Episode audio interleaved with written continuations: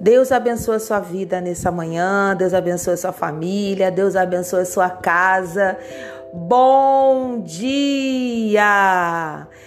Vamos dar continuidade à leitura do livro Campo de Batalha da Mente, da autora Joyce Meyer, O Trabalho do Espírito Santo. Mas eu vos digo, nada exceto a, a verdade, quando digo que é proveitoso, bom, conveniente e vantajoso, que eu vá.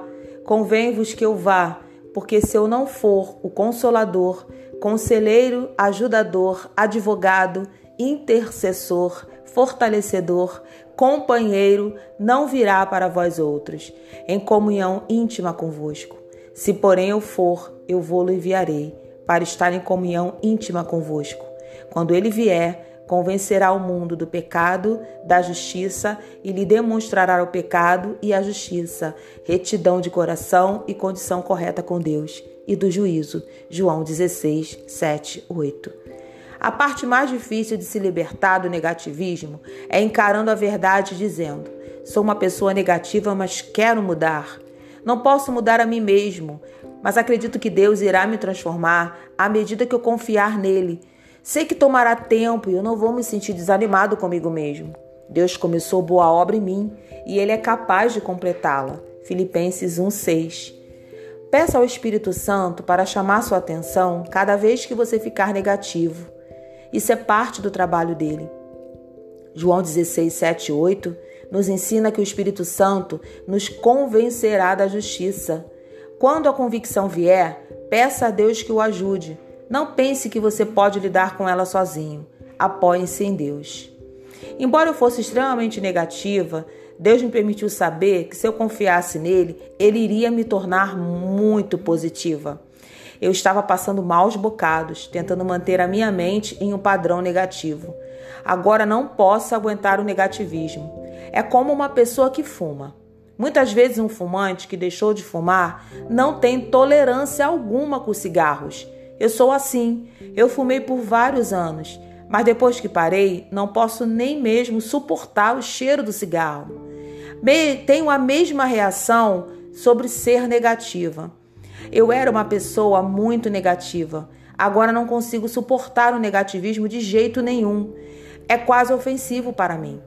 Acho que, como tenho visto tantas mudanças positivas em minha vida, desde que fui liberta de uma mente negativa, agora eu me oponho a qualquer coisa negativa. Enfrento a realidade e o encorajo a fazer o mesmo. Se você está doente, não diga eu não estou doente, porque isso não é verdade. Mas você pode dizer creio que Deus está me curando. Você não precisa dizer provavelmente vou piorar e acabar no hospital. Em vez disso, você pode dizer o poder curador de Deus está trabalhando em mim neste exato momento. Creio que ficarei bem. Tudo deve ser equilibrado. Isso não significa temperar seu positivismo com um pouco de negativismo, mas significa ter uma mente pronta para lidar com o que quer que lhe aconteça, seja isso positivo ou negativo. Uma mente pronta.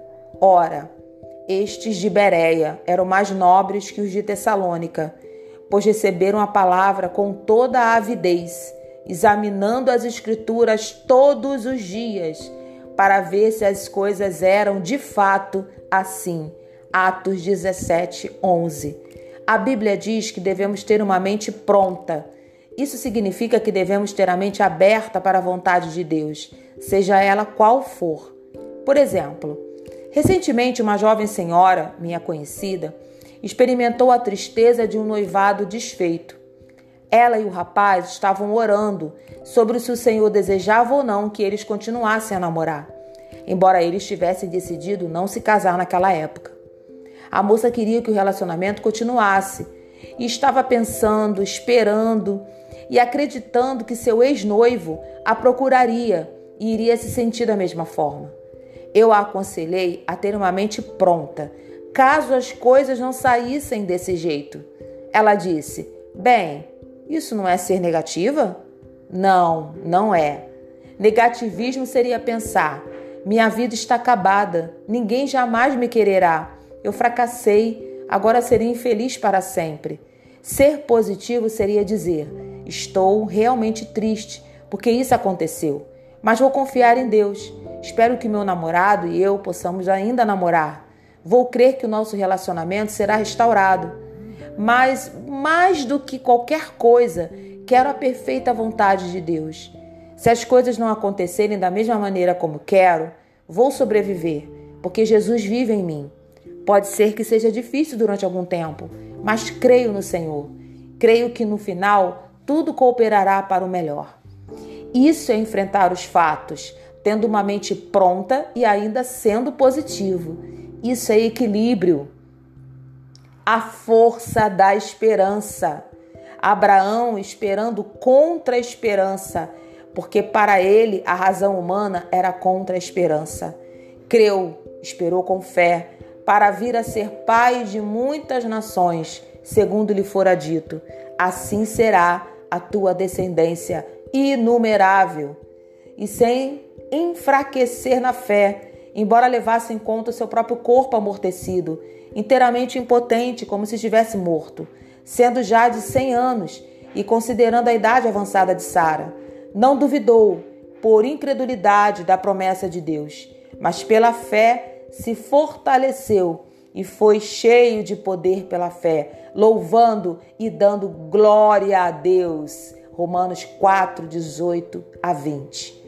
Dave e eu acreditamos que o nosso ministério no corpo de Cristo vai crescer todo ano.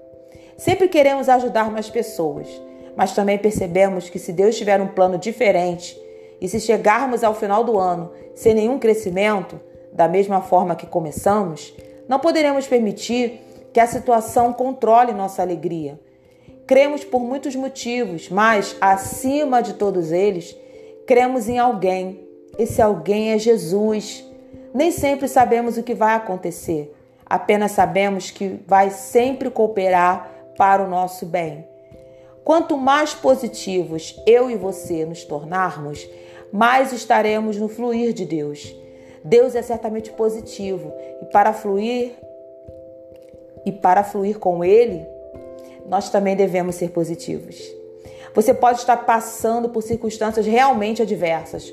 Você pode estar pensando, Joyce, se você conhecesse a minha situação, você não esperaria que eu fosse positivo.